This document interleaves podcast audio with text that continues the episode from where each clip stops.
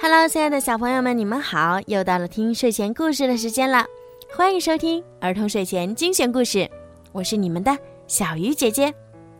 今天的故事呢，要送给北京市通州区的李金阳小朋友。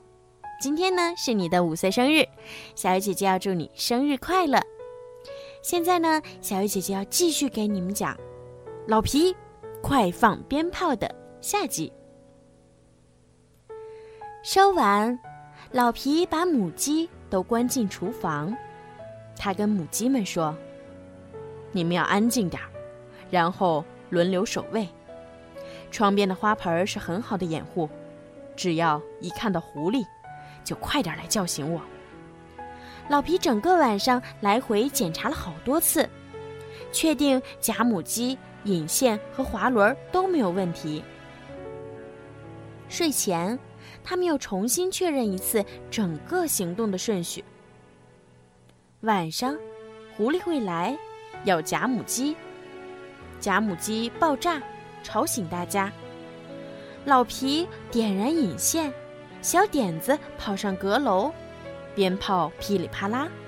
小点子爬上滑轮，滑过去，大叫：“你不可以偷鸡！”狐狸保证会被吓坏，就再也不敢来了。嗯。这就是全部的经过，但是，狐狸什么时候会来呢？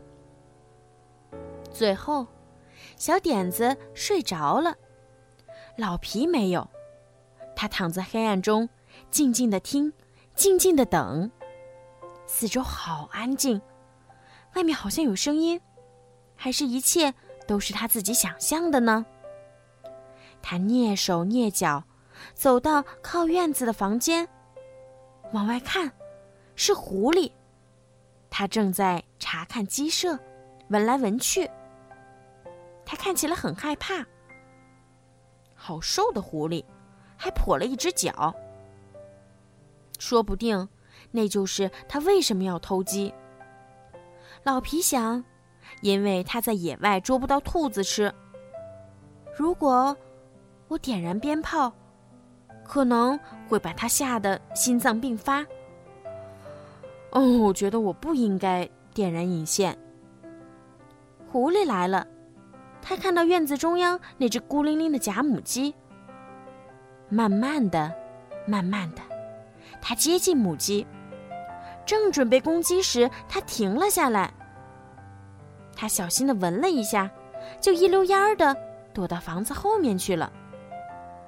老皮从后面的窗户看出去，狐狸躲在草丛里，往屋子这边看。想到高先生可能会拿枪射他，老皮突然觉得心里好难过。天色好黑，黑到几乎看不见草丛里的狐狸。墙上的时钟滴答作响，四周一片寂静。砰！气球爆炸了，小点子从床上被吓得弹了起来，他大叫：“老皮，快放鞭炮！”但是他发现老皮根本不在床上，只好自己点燃引线。两秒钟后，整个院子传来噼里啪啦的巨响，小点子又飞快地跑上阁楼，披上床单儿。跳上滑轮，大喊：“你不可以杀狐狸！”等一下，说错了。不过其实，那才是他真正想说的话。在一阵火光四射里，小点子发现根本没有狐狸，只有带了枪的高先生和他的狗。高先生的狗被吓得大声哀嚎，高先生。看着朝他飞来的鬼，吓得把枪往旁边一丢，可怜的哀叫：“哦，我发誓，我再也不杀狐狸了，求你放过我！”一切又恢复了平静，鞭炮响完了，扮鬼的猫咪也消失在树梢间，狗跑了，高先生也吓坏了。因为还有一个没爆炸的鞭炮嘶嘶作响，最后砰一声，高先生哀嚎大叫，慌忙逃走。小点子从树上下来，走进厨房。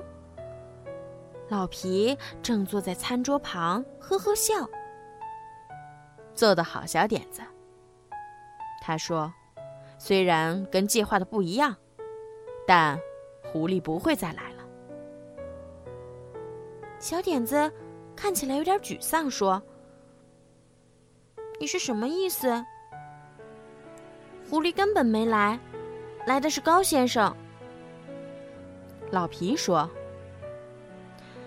你睡着后，狐狸真的有来。”他没有吃我们的鸡，只是很害怕的躲在鸡笼后面。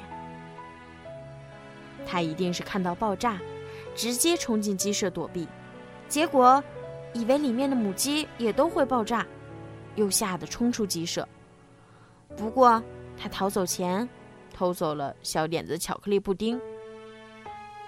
嗯，没关系，你可以再做一个新的布丁给我，老皮，你会吧？老皮说：“当然会。”他真的又做了一个。小点子说：“，这个狐狸真是的。”好了，小朋友，今天的故事就讲到这儿啦。小朋友们，晚安。